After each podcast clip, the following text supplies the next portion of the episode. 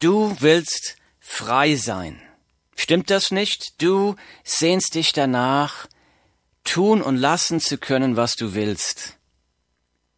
Aber bist du wirklich frei? Bist du wirklich frei? Gibt es in deinem Leben eine zwanghafte Gewohnheit, von der du dich einfach nicht befreien kannst? Gibt es in deinem Leben ein zwanghaftes Verhaltensmuster, von dem du einfach nicht loskommst? Vielleicht hast du schon alles versucht, aber nichts hat geholfen. Es gibt unendliche Beispiele für solche zwanghaften Gewohnheiten und Verhaltensmuster. Ich nenne nur ein paar, zum Beispiel Streitsucht, Jähzorn, Wutanfälle, Sexsucht, Eifersucht, Essstörungen, Alkohol- oder Drogensucht, Habsucht und so weiter und so weiter. Vielleicht bist du das. Vielleicht hast du schon seit langer Zeit die Entscheidung getroffen, ich will damit aufhören. Und du hast dir fest vorgenommen, aufzuhören und es nicht mehr zu tun. Trotzdem tust du es immer und immer wieder. Du weißt ganz genau, wovon ich rede. Wenn das dein Leben beschreibt, dann bist du nicht frei. Dann bist du in dieser zwangartigen Gewohnheit gefangen, gebunden, versklavt. Ich werde dir jetzt sagen, wie du davon befreit werden kannst. Wie? Dazu muss ich erst einmal die Frage untersuchen, wieso hat diese zwangartige Gewohnheit so viel Macht über dich? Wo kommt diese Macht her? Die Antwort gibt uns die Bibel. Im Brief an die Römer beschreibt der Apostel Paulus sein eigenes Leben, bevor er eine Begegnung mit Jesus Christus hatte. Ich lese aus der Bibel und fange an in Römer Kapitel 7, Vers 15. Ich lese. Ich verstehe selbst nicht, warum ich so handle, wie ich handle.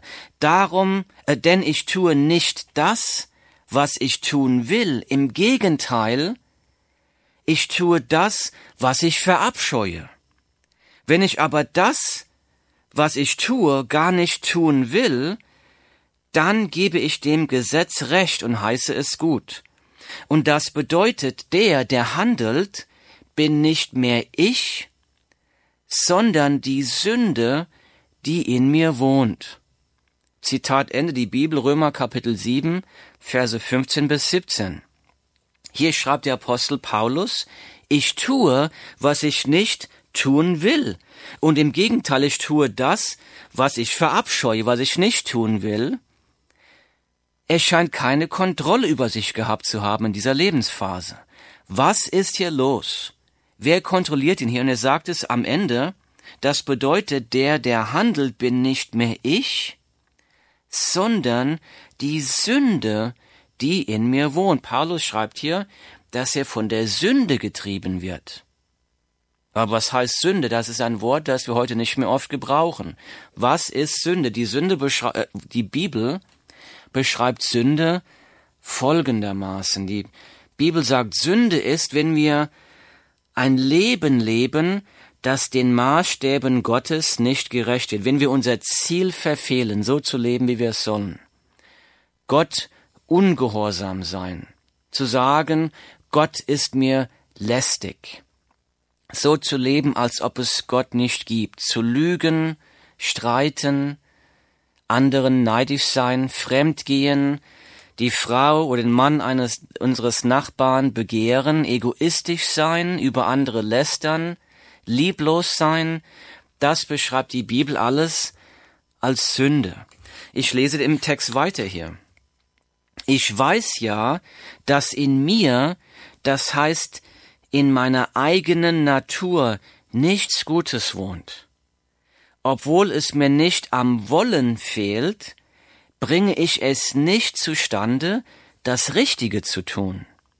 Ich tue nicht das Gute, das ich tun will, sondern das Böse, das ich nicht tun will. Wenn ich aber das, was ich tue, gar nicht tun will, dann handle nicht mehr ich selbst, sondern die Sünde, die in mir wohnt. Zitat Ende Römer Kapitel 7, Verse 18 bis 20. Paulus schreibt also weiter, er schreibt weiter, er sagt, dass er merkt, dass in ihm selbst nichts Gutes wohnt. Er sagt, es fehlt mir nicht am Wollen, aber ich bringe es nicht zustande, das Richtige zu tun. Er sagt, obwohl es mir nicht am Wollen fehlt, bringe ich es nicht zustande, das Richtige zu tun. Er, er sagt, er schreibt weiter, ich tue nicht das Gute, das ich tun will, sondern das Böse, das ich nicht tun will. Und er schreibt weiter, wenn ich aber das, was ich tue, gar nicht tun will, dann handle nicht mehr ich selbst, sondern die Sünde, die in mir wohnt. Und hier wiederholt er sich, er sagt schon wieder, das ist dann die Sünde, die in mir das Handeln treibt. Paulus schreibt, dass sein Verhalten von einer Macht gesteuert wird, die stärker ist als sein eigener Eigenwille, das Böse, die Sünde. Und er sagt hier, er beschreibt, wie er gefangen ist, gebunden, versklavt, hilflos ausgeliefert, diesem Bösen, dieser Sünde, das in ihm ist. Das bedeutet also, eine zwanghafte Gewohnheit, von der du dich einfach nicht befreien kannst, ist nur ein Symptom, dass Sünde in dir freien Lauf hat.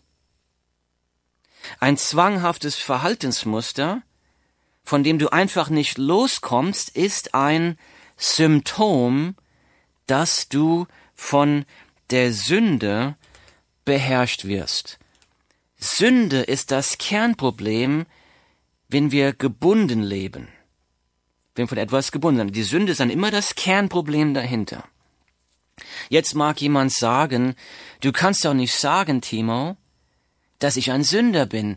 Ich versuche doch gut mit meinen Mitmenschen umzugehen.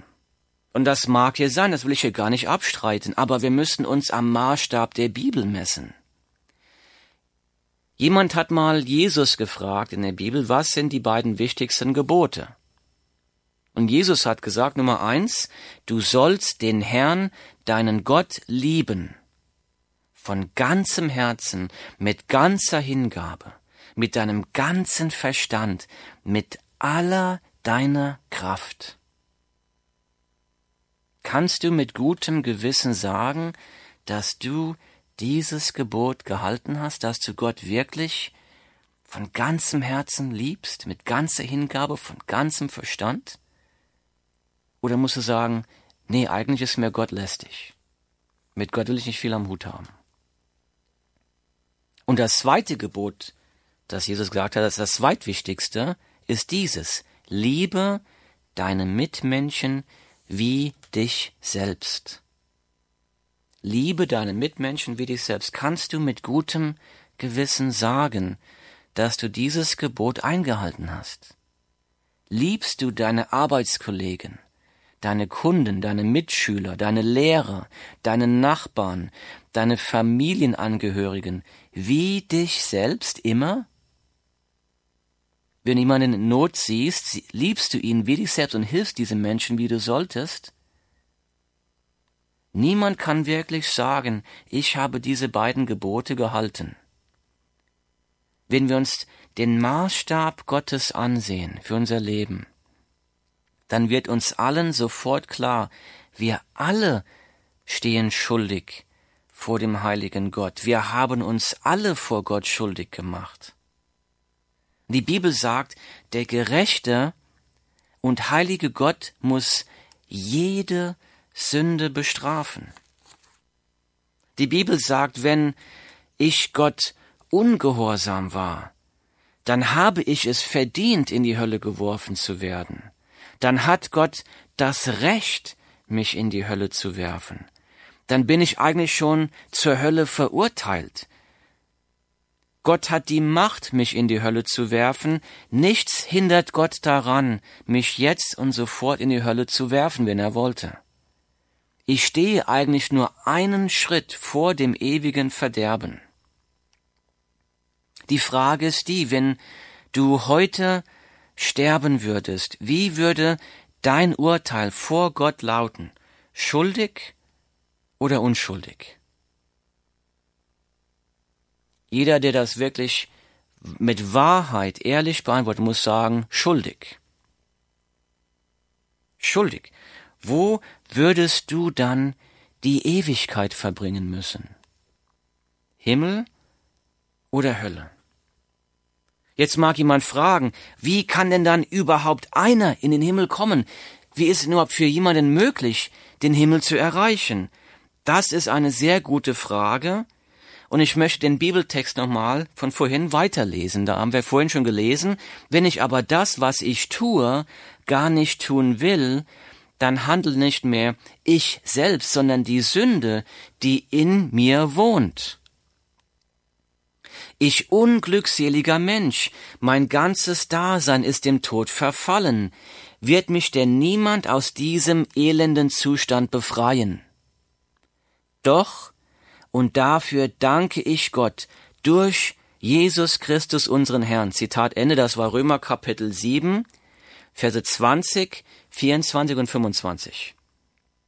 Paulus schreibt hier, er hat erkannt, ich unglückseliger Mensch, mein ganzes Dasein ist dem Tod verfallen, wird mich denn niemand aus diesem elenden Zustand befreien?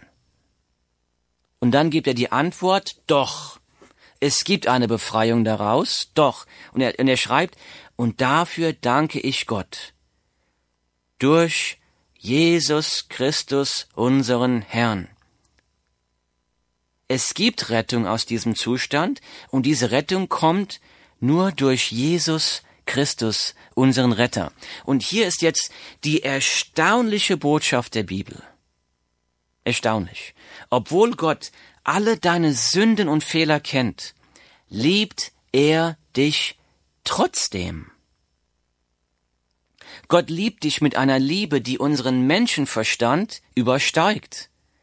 Weil Gott dich liebt, hat er einen Retter geschickt, seinen Sohn Jesus Christus, seinen einzigen Sohn. Jesus wurde vor 2000 Jahren als Mensch geboren und ging später freiwillig zu seinem Tod am Kreuz, um am Kreuz stellvertretend für deine Sünden zu sterben. Aus Liebe zu dir hat er das getan. Drei Tage später hat Jesus auch noch den Tod besiegt und ist auferstanden. Jesus lebt. Die Bibel sagt, am Kreuz hat Jesus deine Schuld auf sich genommen und hat sie dort vollkommen bezahlt. Das ist ein unverdientes Geschenk, das Gott jedem Menschen anbietet, auch dir, auch heute. Jesus bietet dir nicht nur allein die Vergebung der Sünden an, er bietet nicht nur allein das ewige Leben mit Gott an, Jesus kann dich auch total von innen und außen verändern. Jesus Christus kann dir die Kraft geben, dich von deinen zwanghaften Gewohnheiten und Verhaltensmustern zu befreien. Er kann die Ketten der Sucht sprengen. Das kann die Kraft von Jesus Christus. Jesus Christus spricht. Ich lese seine Worte aus der Bibel. Jeder, der sündigt, ist ein Sklave der Sünde. Nur wenn der Sohn euch frei macht, seid ihr wirklich frei. Die Bibel, Johannes Kapitel 8, Verse 34 und 36. Jesus spricht, jeder, der sündigt, ist ein Sklave der Sünde, versklavt, gefangen, gebunden. Nur wenn der Sohn euch frei macht, seid ihr wirklich frei. In seiner grenzenlosen Gnade und Liebe will dir Gott nicht nur die Vergebung deiner Sünden schenken, er will dein Leben verändern. Er will dich frei machen. Die Bibel sagt das so, wenn jemand zu Christus gehört, ist er eine neue Schöpfung.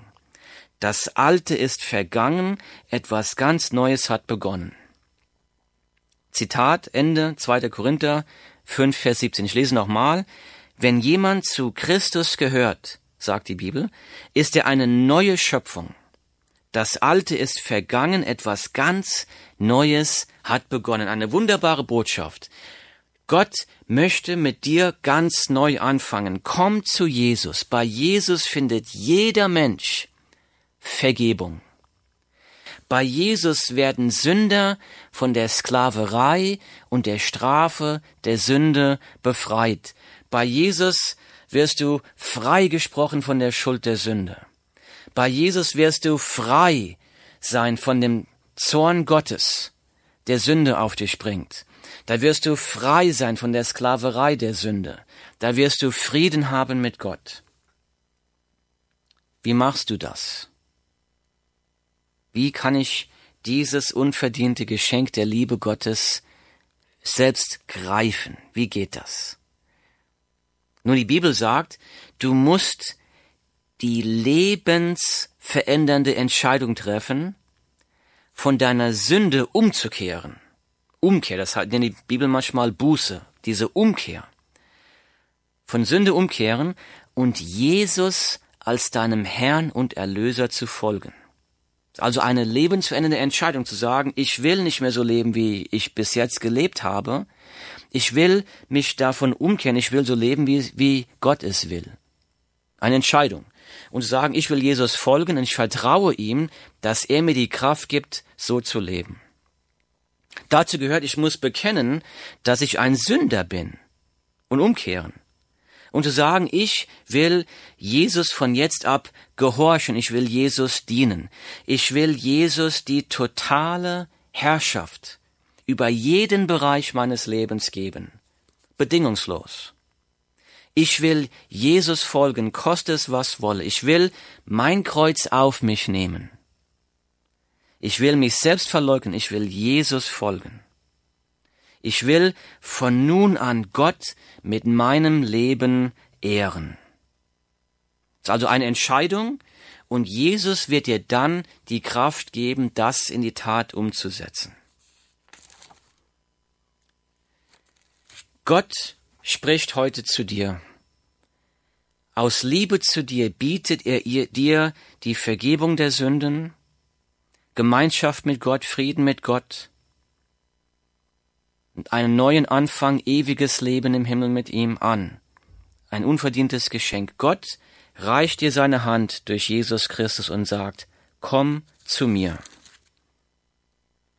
Das größte Versprechen der Bibel finden wir in Römer 10, 13. Da, da sagt die Bibel, denn jeder, der den Namen des Herrn anruft, wird gerettet werden. Denn jeder, der den Namen des Herrn anruft, wird gerettet werden. Römer 10, 13. Jesus wartet auf dich mit offenen Armen. Er wartet auf dich. Komm zu Jesus. Himmlischer Vater, wir danken dir für deine unglaubliche, menschenübersteigende Gnade und Barmherzigkeit und Liebe. Herr, ich bete für die, die jetzt zuhören und die Jesus Christus noch nicht persönlich kennen. Ich bitte dich, dass du mit deinem Heiligen Geist dich ihnen offenbarst, dass du sie erweckst, dass du sie zum lebendigen Glauben kommen lässt durch den Heiligen Geist. Dass sie umkehren, bring sie zur Umkehr, bring sie zur Errettung, bringe sie zur Heiligung und zum ewigen Leben. Lass ihre Leben deinen Namen verherrlichen. Das bete ich im Namen von Jesus Christus. Amen.